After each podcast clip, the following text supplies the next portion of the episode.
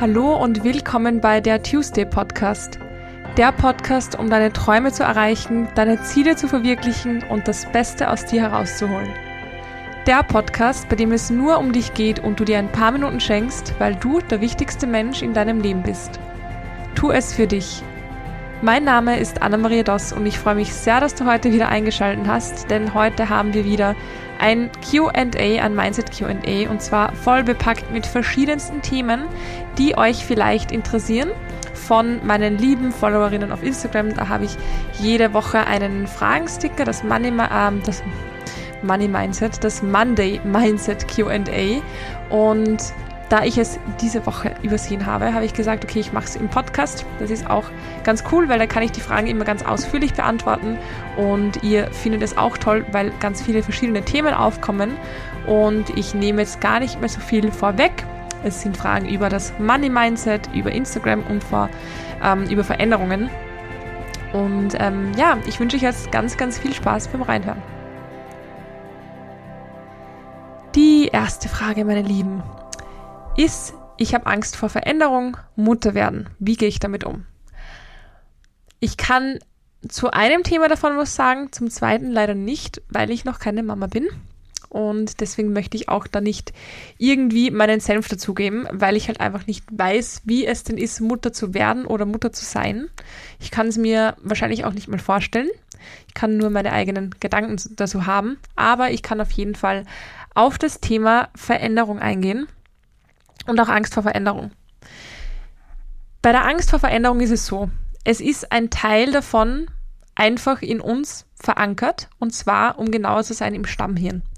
Im Stammhirn haben wir eine Angst vor Veränderung verankert, die zu einem gewissen Zeitpunkt mal auch Selbstschutz war. Und zwar in der Zeit, wo wir definitiv noch nicht gelebt haben, denn da gab es Vulkane, da gab es Säbelzahntiger und da gab es ähm, auf jeden Fall noch kein Instagram.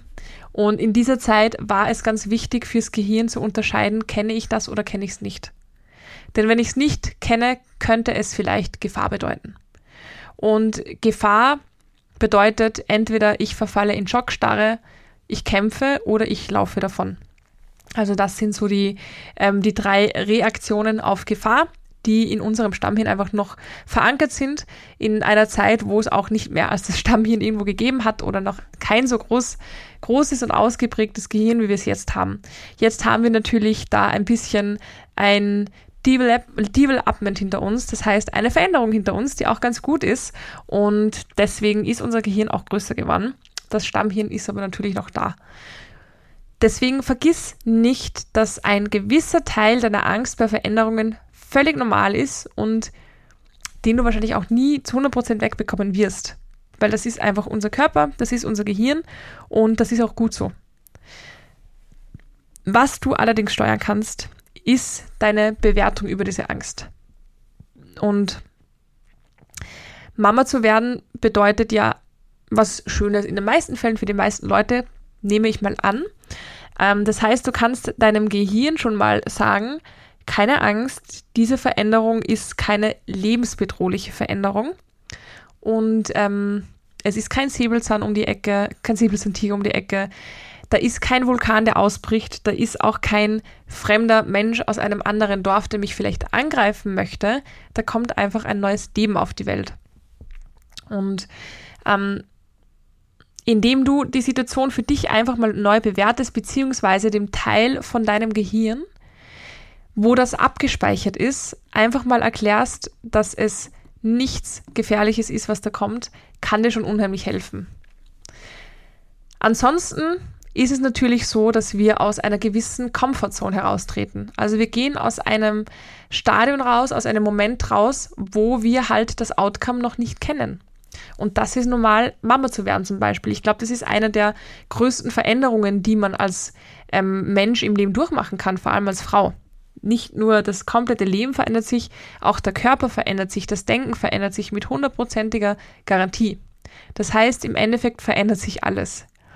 Und ich weiß nicht, was genau deine Angst davor ist, ob es die Angst ist, ähm, eine gut, gute Mama zu sein, ob es die Angst ist, was es mit dir macht, ob es die Angst ist, dass du keine Freizeit mehr hast, ich weiß es nicht. Das kann ich nicht sagen. Ich kann mir aber vorstellen, dass diese Ängste alle da sein können.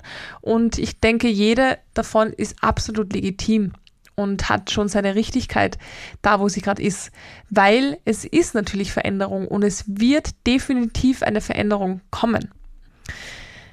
Natürlich ist es so, dass man einen gewissen Part oder Teil seines Lebens irgendwo aufgibt, möchte ich nicht sagen, weil das klingt so negativ, aber hinter sich lässt. Der Part, wo man vielleicht, keine Ahnung, feiern geht jede Woche oder spontan auf Urlaub fahren kann oder einfach ausschlafen kann zum Beispiel. Also es sind mit Sicherheit viele, viele Parts dabei, die man einfach für eine, eine gewisse Zeit zumindest hinter sich lassen wird. Das hier geht an alle Sportler, die nicht akzeptieren können, dass immer alles so bleibt, wie es ist. An alle, die nicht länger in Plastikklamotten Sport machen wollen, weil das unsere Erde mit Mikroplastik verschmutzt. Für euch macht wieder Sport jetzt Sportkleidung, die ganz ohne Polyester auskommt. Sie besteht aus Algen und Holzfasern und meistert alle Herausforderungen deines Trainings, ohne die Umwelt zu verschmutzen. Sport ist so positiv, dass er niemandem schaden sollte, schon gar nicht dem Planeten. Besuche deshalb jetzt vida-sport.de, vidar-sport.de und sichere dir dein natürliches Sportoutfit. Du wirst den Unterschied fühlen.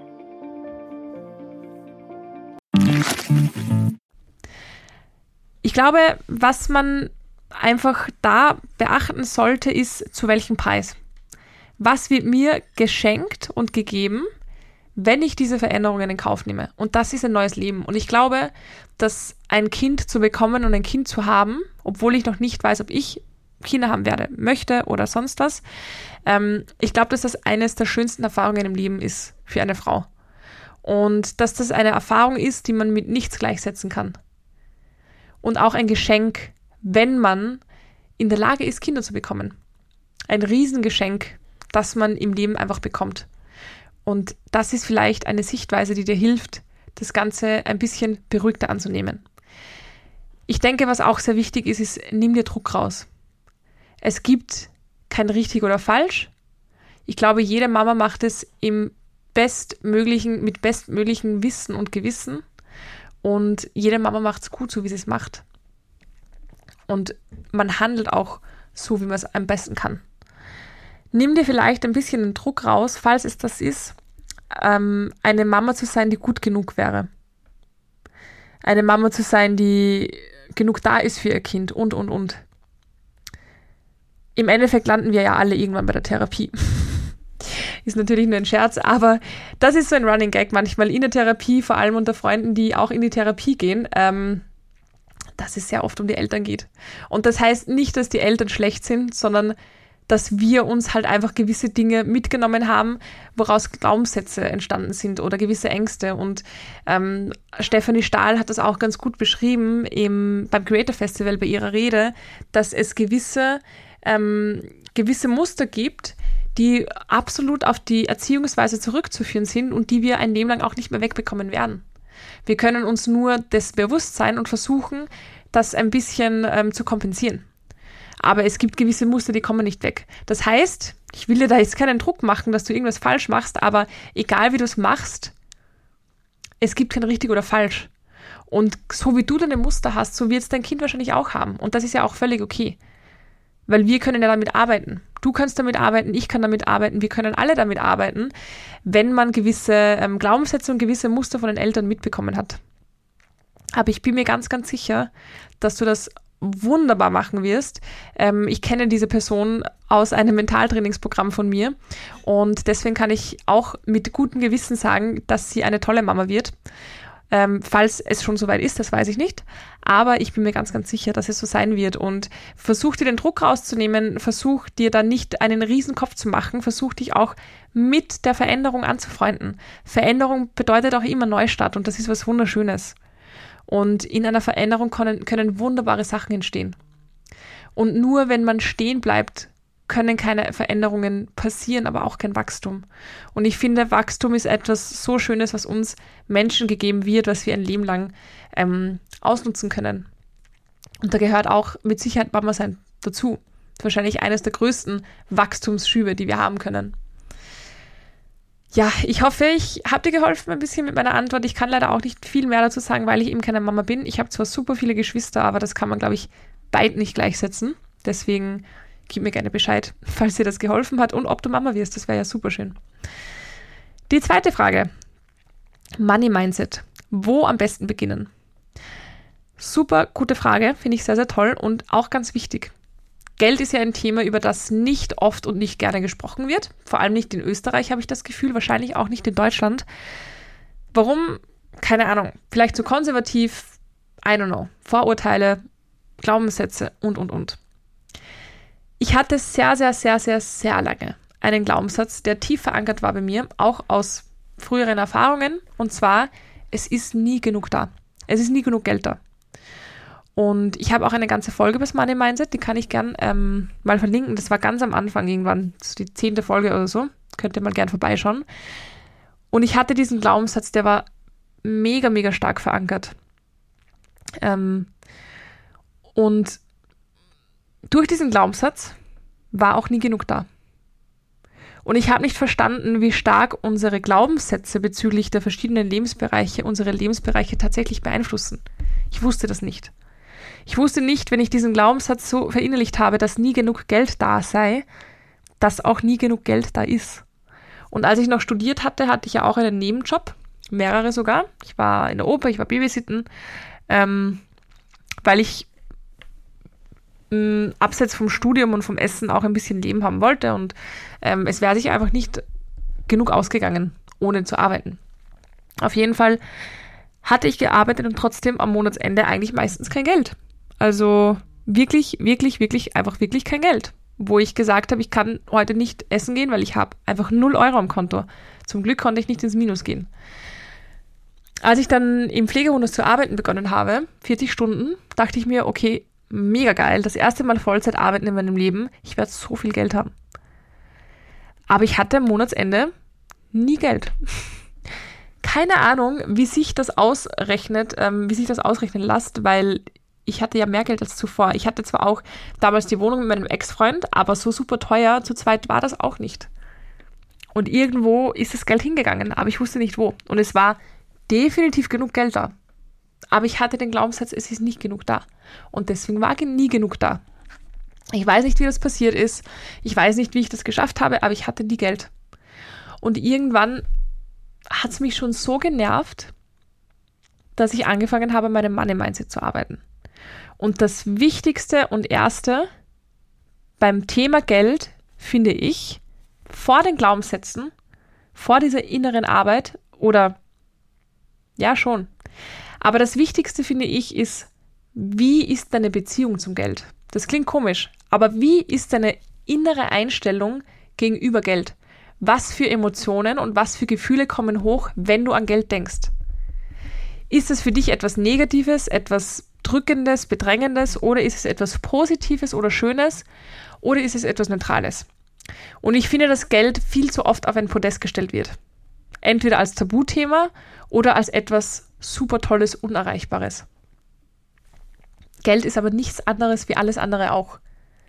Geld ist einfach nur eine Materie. Fertig. Nichts weiter, nichts mehr, nichts weniger. Es ist einfach nur Geld. Es ist einfach nur eine Materie. Und solange wir Geld auf ein Podest stellen, wird es auch immer auf diesem Podest bleiben. Und entweder wir kommen da nie hin oder wir streben ständig danach. Aber beide Sachen sind nicht so gut für den Money Mindset. Und deswegen meine ich, was ist deine Beziehung zu Geld? Ich hatte eine sehr schlechte Beziehung zu Geld. Für mich war es etwas Unangenehmes, etwas, worüber ich nicht gern gesprochen habe, etwas, was ich unsympathisch fand, etwas, mit dem ich irgendwie nichts zu tun haben wollte, obwohl ich Geld haben wollte. Und das passt einfach nicht ganz zusammen. Das heißt, ich habe gegen mein eigenes Glück mehr oder weniger gearbeitet mit meiner inneren Einstellung gegenüber Geld. Also das Erste, was ich mal gemacht habe, ist, dass ich all diese Meinungen über Geld über Bord geworfen habe. Wortwörtlich. Ich habe damals eine Meditation gemacht, auch über das Money Mindset und habe da alle meine Meinungen und meine Einstellungen zum Geld einfach wirklich über Bord geworfen. Einstellungen wie Geld stinkt, stinkreich, ähm, jeder, der Geld hat, macht sicher irgendwas Kriminelles oder irgendwas, was nicht ganz konform ist und, und, und. Ich habe das alles über Bord geworfen. Ich habe auch über Bord geworfen, dass man nur mit harter Arbeit und viel Glück zu viel Geld kommt. Ich habe auch über Bord geworfen, dass ich als Therapeutin nicht viel verdienen darf, weil ich ja was Gutes tue. Auch das hatte ich ganz stark verinnerlicht. Dieses schlechte Gewissen, Geld zu verlangen, wenn ich Menschen helfe. Also ich hatte da ganz, ganz viele, ähm, ganz, ganz viele Einstellungen zum Geld einfach über Bord geworfen. Und dann habe ich angefangen, über meine wirklichen Glaubenssätze nachzudenken. Und da war der stärkste echt, es ist nicht genug da. Und die innere Welt spiegelt immer die äußere. Und wenn die innere Welt sagt, es ist nicht genug da, wird in der äußeren Welt nicht genug da sein. Und es klingt immer ein bisschen, pff, keine Ahnung, ein bisschen Hokuspokus-mäßig. Aber als ich begonnen habe, den Glaubenssatz, es ist nicht genug da, auszutauschen durch, es ist immer genug da, weil Geld kommt und geht, aber es kommt auch wieder. Und es geht wieder, aber es kommt auch wieder. Seit ich das ausgetauscht habe, ist es mit dem Geldberg aufgegangen. Wortwörtlich. Es war plötzlich genug da. Und ich habe nicht wirklich was an meinen Ausgaben geändert. Ich lebe auch nicht über meinen Bedürfnissen und Verhältnissen. Das muss ich auch dazu sagen. Also ich, ich, ich schmeiß kein Geld aus dem Fenster, aber ich habe nicht wirklich was geändert. Und plötzlich war genug da. Und ich habe meine Beziehung zum Geld normalisiert. Ich habe aufgehört, irgendwie ähm, bestimmte Emotionen auszusenden, wenn weniger oder mehr da war, sondern ich habe es immer als neutral gesehen. Ich war dankbar, dass es da ist und fertig. Und das hat bei mir so ziemlich das größte, ähm, die größte Veränderung gebracht zum Money Mindset. Also das hat wirklich mein Money Mindset komplett geändert. Und gerade wenn man selbstständig ist, da gibt es viele Ups und Downs. Auch bei mir. Aber es ist nicht mehr so, dass es mich, ähm, wie soll ich sagen, dass es meine Beziehung zum Geld stört. Das Geld kann nichts dafür. Das ist nur Geld, das ist eine Materie. Es ist nur meine Bewertung und meine Einstellung dem gegenüber. Ich hoffe, das hat dir geholfen. Sonst kannst du dich gerne bei mir melden ähm, in meinem kleinen vierwöchigen Programm. Da gibt es die Möglichkeit, jeden Lebensbereich zu bearbeiten, unter anderem auch den Lebensbereich Finanzen. Also wenn du da Bock drauf hast, dann können wir das ja gemeinsam machen. Melde dich super gerne. Ich hoffe, aber das hat dir schon geholfen. Du kannst mir ja Feedback geben. Wir kommen zur dritten Frage. Ich mache heute übrigens nur fünf Fragen, weil ähm, ihr seht, wie lange ich bei einer Frage labere. Und sonst sprengt es einfach den Rahmen. Aber wir sind jetzt bei der dritten. Was tun, wenn dein Gegenüber es nicht versteht, dass du ab und zu mal Me-Time brauchst? Puh. Plump ausgedrückt, gar nichts. Ist nicht dein Problem. Das ist das Problem des Gegenübers. Fertig. Also das würde ich jetzt mal in zwei Sätzen beantworten. Ist natürlich nicht immer so leicht. Ähm, ich finde es ganz wichtig zu kommunizieren denn oft ist diese Me-Time etwas, wo das Gegenüber hört, du willst nicht mit mir Zeit verbringen. Das heißt, wenn du zu deinem Gegenüber sagst, ich möchte Zeit für mich, da hören viele Menschen, du willst nicht Zeit mit mir verbringen. Ich möchte nicht mit dir sein. Und das ist es ja nicht. Ich glaube, das ganz, ganz, ganz große ähm, Thema da ist, wirklich klar zu kommunizieren, ich möchte Me-Time für mich, nicht, weil ich keine Zeit mit dir verbringen möchte, sondern weil ich das Gefühl habe, dass ich gerade Zeit mit mir brauche. Dass ich mir zu wenig Aufmerksamkeit schenke, dass ich mir zu wenig Zeit schenke. Und ich weiß nicht, wie es dein Gegenüber macht, ob das nie Me-Time hat, der oder die. Ähm, vielleicht kannst du auch vorschlagen, er oder sie soll es mal probieren. Aber bitte lasst euch eure Me-Time nie nehmen. Ihr wisst, wie wichtig ich dieses Thema finde und ähm, ihr wisst auch, dass ich jeden Tag Me-Time für mich einräume, egal in welcher Form, ob das jetzt beim Sport ist oder zu Hause oder beim Spazieren, beim Nägelmachen, was auch immer. Ich finde Me-Time super wichtig und mir ist diese Zeit so heilig, so heilig. Die kann mir niemand nehmen. Und da bin ich auch sehr klar in meiner Kommunikation. Und wenn mich eine Freundin fragt, ob ich jetzt noch mit rauskomme oder dort und dorthin komme und, und, und, und ich will nicht, weil ich me brauche, dann sage ich ganz klar, du, ein anderes Mal super gerne, aber ich hatte einen sehr langen Tag und ich hatte gar keine Zeit für mich und die will ich mir jetzt nehmen. Fertig. Das ist echt eine Sache der Kommunikation. Wie das dann ankommt, was meine Freundin hört, Das kann ich nicht beeinflussen, weil das hat nichts mit mir zu tun. Und genauso bei deinem Gegenüber. Was er oder sie da hört, das hat nichts mit dir zu tun. Vielleicht kannst du mal fragen, was hast du denn für ein Gefühl, wenn ich sage, ich brauche Me-Time? Vielleicht redet die Person dann und sagt, ich habe das Gefühl, dass du nicht mit mir sein möchtest. Und dann kannst du das ja auch klar kommunizieren. Aber ich finde es ganz, ganz wichtig, dass du dir das nicht nehmen lässt. Das bringt euch beiden nichts. Das schadet der Beziehung. Je besser du funktionierst, desto besser kann die Beziehung auch funktionieren.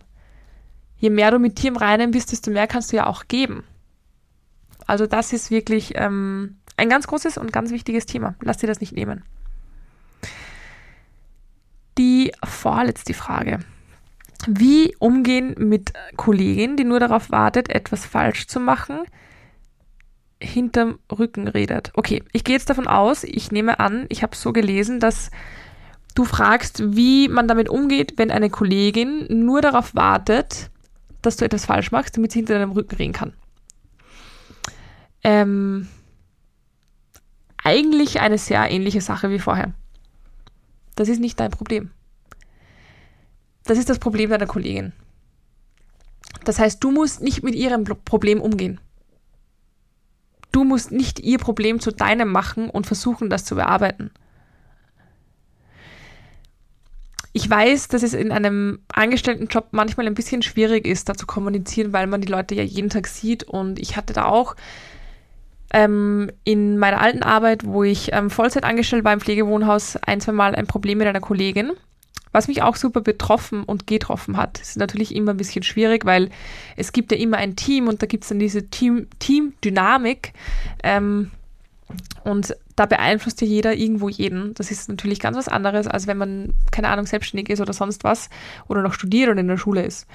Mm, ich weiß nicht, ob du mit ihr kommunizieren kannst. Wenn du das, wenn du die Möglichkeit hast, dann mach das bitte das meiste, äh, meistens mit was die Leute nicht umgehen können, ist Authentizität. Authentizität. Das heißt, authentisch hinzugehen und zu sagen, du, irgendwie habe ich das Gefühl, dass du mir was Schlechtes möchtest, aber das ist nur mein Gefühl und vielleicht bilde ich mir das ein. Und ich fühle mich damit nicht sehr gut. Ich fühle mich oft unwohl, wenn ich in die Arbeit komme. Kannst du mir vielleicht sagen, ob es da irgendetwas gibt oder ob ich mir das nur einbilde? Vielleicht sagt sie, nee, nee, das bildest du dir ein, das mache ich gar nicht. Okay, fertig. Vielleicht sagt sie, du ganz ehrlich, mich hat da mal was gestört und ich habe es aber noch nicht angesprochen. Es gibt viele Möglichkeiten, wie sie reagieren wird. Aber sie wird mit Sicherheit verwundert darüber sein, dass du die Person bist, die auf sie zugeht und dich auch noch verletzlich zeigst. Indem du sagst, das verletzt mich, ich fühle mich unwohl damit, kannst du mir bitte sagen, ob etwas los ist. Das machen nämlich die wenigsten. Weil je mehr uns etwas triggert, desto größer wird unser Ego. Wir wollen uns ja natürlich schützen, was völlig normal und menschlich ist. Und deswegen gehen die meisten davon aus, wenn sie uns irgendwie aus irgendeiner Absicht heraus verletzen möchten, dass wir das nicht zeigen. Und sobald wir das zeigen, wird dieser Zauber von ich tue der Person was Schlechtes einfach genommen. Dann wird es langweilig. Weil dann ist dieser Widerstand nicht mehr da. Also das ist einmal die eine Option, das zu kommunizieren. Es gibt natürlich auch noch eine Option, mit dem Vorgesetzten zu sprechen, wenn es wirklich etwas ist, was dich stark belastet. Mich würde interessieren, ob du wirklich handfeste Beweise hast, ähm, dass da über den, äh, hinter deinem Rücken gesprochen wird. Weil wenn ja, dann ist es wirklich etwas, was ein absolutes No-Go ist, natürlich auf einem Arbeitsblatt und was dann auch tatsächlich mit ihr oder mit dem ähm, Vorgesetzten kommuniziert gehört. Aber ich finde, der bessere Umgang ist wirklich vorher ähm, zu der betroffenen Person zu gehen, also zu ihr, und das einfach anzusprechen. Und auch deine Grenzen zu ziehen und zu sagen, hey, ganz ehrlich, so nicht mehr. Ähm, und was da ganz wichtig ist, dass man sich das natürlich traut, ist, dass du an deinem Selbstbewusstsein arbeitest. Das heißt, dass du dir bewusst bist, wer du bist, was dich ausmacht und was du kannst und wo deine Grenzen sind vor allem. Und was okay ist und was nicht okay ist. Damit du dann eine Sicherheit bekommst und ein Selbstvertrauen. Denn mit, der, mit dem Selbstvertrauen und mit der Selbstsicherheit kannst du dann auch zu ihr oder zu deinem Vorgesetzten gehen. Meistens trauen sich die Leute halt nicht, weil sie eben zu unselbstsicher sind. Und deswegen meine ich, mach ihr Problem nicht zu deinem. Arbeite an deinen Sachen. Und wenn es das ist, das Selbstbewusstsein zum Beispiel arbeitet daran. Konzentriere dich nur auf dich. Es tut mir mega leid, dass das so ist, wie es ist. Wirklich. Ähm, aber ich hoffe, die Antworten haben dir geholfen und wenn nicht, kannst du dich auch bei mir melden. Same like before mit dem Vier-Wochen-Programm. Das sind vier Wochen, wo wir eben an deinen Themen arbeiten in einem gewissen Lebensbereich. Und wenn es die Arbeit ist, dann arbeiten wir auch an deinem Selbstbewusstsein in der Arbeit, damit du mehr für dich einstehst, damit du dich authentischer zeigen kannst. Und das können wir super gerne machen. Aber ich hoffe, wie gesagt, dir hat das schon ein bisschen geholfen. Melde dich gerne und gib mir Feedback. So. Und wir kommen zur letzten Frage. Finde ich sehr, sehr spannend, weil ich gerade gestern mit einer Kollegin darüber gesprochen habe. Die Frage bedeutet, die Frage heißt, mach mich fertig wegen Instagram Insights, was tun? Ich übersetze das mal. Ähm, Instagram Insights, das sind ähm, sozusagen die Analysedaten von deinen Posts und Reels. Das heißt, und von deinen Stories. Du hast einen genauen Überblick, wie viele Leute folgen mir, welche Altersgruppe sind die, männlich oder weiblich, ähm, wie viele Leute haben meinen Post gespeichert, weitergeschickt, wie viele Leute haben es gesehen, wie viel Reichweite habe ich bekommen und, und, und. Und die Dame fragt, ähm, wie sie damit umgeht, wenn sie das bedrückt, sozusagen. Also sie macht sich fertig deswegen. Ähm, Finde ich spannend, weil ich gestern mit einer Kollegin, wie gesagt, drüber gesprochen habe und das ganz schnell passiert und ich hatte das anfangs und sie hatte das auch dass man diese Zahlen und diese Insights persönlich nimmt. Und das ist ganz schwierig und das passiert ganz oft auf Instagram. Sprich, dass wenn man auf ein Reel oder auf ein Video ähm, oder auf einem Post, auf einem Bild wenige Likes bekommt, wenig Reichweite hat, dass man es persönlich nimmt und denkt, es hat mit einem selbst zu tun dass man glaubt, man ist selber daran schuld, es liegt an der eigenen Person und an der eigenen, Persönlichkeit ähm, und an dem eigenen Wert. Und das passiert sehr schnell, das weiß ich, weil ich das auch lange Zeit hatte. Also wo ich wirklich ähm, Posts rausgehauen habe und Videos und die sind schlecht gegangen und ähm, ich das einfach persönlich genommen habe und wirklich schlecht drauf war, weil ich mir dachte, was mache ich denn falsch, was stimmt mit mir nicht, was stimmt an mir nicht, dass die Leute das nicht mögen, was finden die nicht gut. Wo es vor allem gefährlich wird, ist, wenn man viel Persönliches zeigt. Ob das jetzt ähm, ob, was Optisches ist, also wirklich ein Bild, wo man vielleicht die Figur sieht oder das Gesicht sehr gut sieht, oder wenn man zum Beispiel etwas Persönliches erzählt und dann wenig Likes sozusagen bekommt und wenig Reichweite, dann nimmt man das noch eher persönlich. Deswegen, ähm, und ich möchte dazu sagen, Instagram ist ein Auf und Ab. Also ich, ich kenne es ja selber. Meine Reels, die gehen jetzt gerade zum Beispiel wieder ganz, ganz schlecht unter Anführungszeichen, weil es sehr wenig ausgespielt wird und sehr, sehr wenige Leute das sehen. Ähm, und das kann variieren von 30, 40.000 Views bis zu 3.000, 4.000 Views. Und das kann sich innerhalb von ein paar Stunden, einem Tag ändern. Und das tut es auch die ganze Zeit. Deswegen ganz, ganz wichtig, komm zurück zu deinem Ursprung. Warum machst du das, was du machst? Was ist das, was du auf Instagram, auf Social Media den Leuten erzählen willst? Und wenn davon ein paar Leute sind, die es gesehen haben, dann hast du ja das erreicht, was du möchtest. Das ist mal ganz wichtig. Komm zum Ursprung zurück, warum du das machst, was du machst. Und das zweite ist, sei dir bewusst, dass das komplett random ausgespielt wird. Es hat nichts mit dir zu tun, wie viele Likes du auf einem Foto hast, wie viele Views du auf deinen ähm, Videos oder Stories hast und wie viele Leute dir folgen. Das sind Zahlen, die nichts aussagen, absolut gar nichts. Und das sage ich, obwohl ich in dem Bereich arbeite. Nichts sagt das aus, überhaupt gar nichts. Weder über deine Person, noch über deinen Wert, noch über irgendetwas aus deinem Leben. Das ist immer noch eine App, eine Online-App, eine Social-Media-App und mehr nicht. Das passiert alles online. Das Aller, Allerwichtigste ist, mit welchen Menschen bist du im echten Leben umgeben welche Gefühle hast du im echten Leben? Welches Feedback bekommst du im echten Leben? Wie fühlst du dich im echten Leben? Wie geht's dir im echten Leben? Das ist 100.000 Millionen mal wichtiger als irgendeine blöde Zahl auf Instagram. Und wie gesagt, es hat nichts mit dir zu tun. Das ist so ein Russian Roulette. Und wahrscheinlich kann man es auch mit dem vergleichen. Stelle vor, du spielst Russian Roulette und du hast auf die rote 3 gesetzt. Und du setzt auf die rote 3 und sagst, und wenn ich auf die 3 tippe und die kommt dann raus, dann bin ich, ähm, keine Ahnung, ein Mensch, der ganz, ganz viel wert ist und bin super, super toll. Und dann kommt die schwarze Acht. Dann würdest du doch nicht deinen ganzen Selbstwert davon abhängig machen, dass jetzt die schwarze Acht durch Zufall rausgekommen ist. Aber genau dasselbe ist auch auf Instagram. Durch Zufall wird ein Post weniger angezeigt und durch Zufall geht ein anderer viral. Du bleibst aber genau dieselbe Person.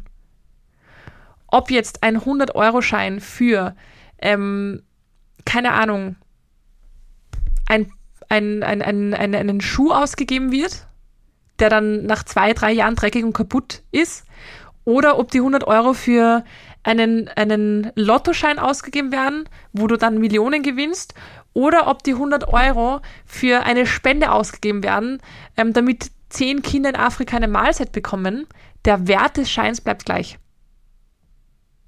Egal, was du damit machst. Obwohl letzteres das Beste wahrscheinlich ist. Aber der Wert bleibt gleich von diesem Schein, egal was du damit machst. Und dein Wert bleibt auch gleich, egal wie viele Likes du bekommst und wie viel Reichweite du bekommst. Also bitte, bitte, bitte, lass dich nicht ablenken von so einer idiotischen App. Ich muss es einfach so sagen, damit man es vielleicht auch ein bisschen versteht. Ähm, ich liebe diese App trotzdem irgendwo. Ich bin, ja, vielleicht ist es eine Hassliebe. Ähm, ich liebe die App, weil man sehr, sehr viele Menschen erreichen kann, weil es mega viele Möglichkeiten ähm, eröffnet, sehr viele Türen eröffnet. Ich könnte viele Sachen nicht so machen, wie ich sie mache, ohne diese Plattform. Ich kann viele tolle Messages an Leuten verbreiten mit einem Klick sozusagen und ähm, viele Menschen nehmen sich was mit. Aber es gibt auch die Schattenzeiten, wie bei allem. Und das sind auch ganz viele. Aber das hat nichts mit dir zu tun. Stelle vor, es schnipst jemand und jeder auf dieser Welt ähm, hat kein Instagram mehr. Bei jedem wird die App gelöscht. Komplett weg. Was ist dann? Was ist da mit den Leuten mit ein paar Millionen Followers? Was ist da mit den Leuten mit unendlich vielen Likes? Was ist da mit den Leuten mit keinem Follower? Gar nichts. Sind immer noch dieselben Menschen. Also vergiss das bitte nicht. Ja, wir sind durch. Wir sind durch mit fünf Fragen. Ich hoffe, es hat euch gefallen. Ich hoffe, ihr konntet euch was mitnehmen, auch für die, die keine Frage gestellt haben oder eine andere Frage gestellt haben. Gebt mir super gerne Feedback. Ich würde mich mega, mega freuen über eine Bewertung oder einen Kommentar in meinem Podcast. Ihr könnt übrigens auch auf Spotify direkt unter der Folge kommentieren und Fragen stellen, was ich sehr cool finde. Also nutzt diese Funktion unbedingt. Ich kann da auch drauf antworten. Und ähm, ja, ansonsten verlinke ich alle wichtigen Infos in den Show Notes zu meinem Mentaltrainingsprogramm, meiner Website, meinem Instagram-Kanal. Ähm, genau. Und das war's eigentlich. Ich wünsche euch jetzt einen wunderschönen, wunderschönen Tag und wir hören uns dann nächste Woche. Alles Liebe, eure Anna.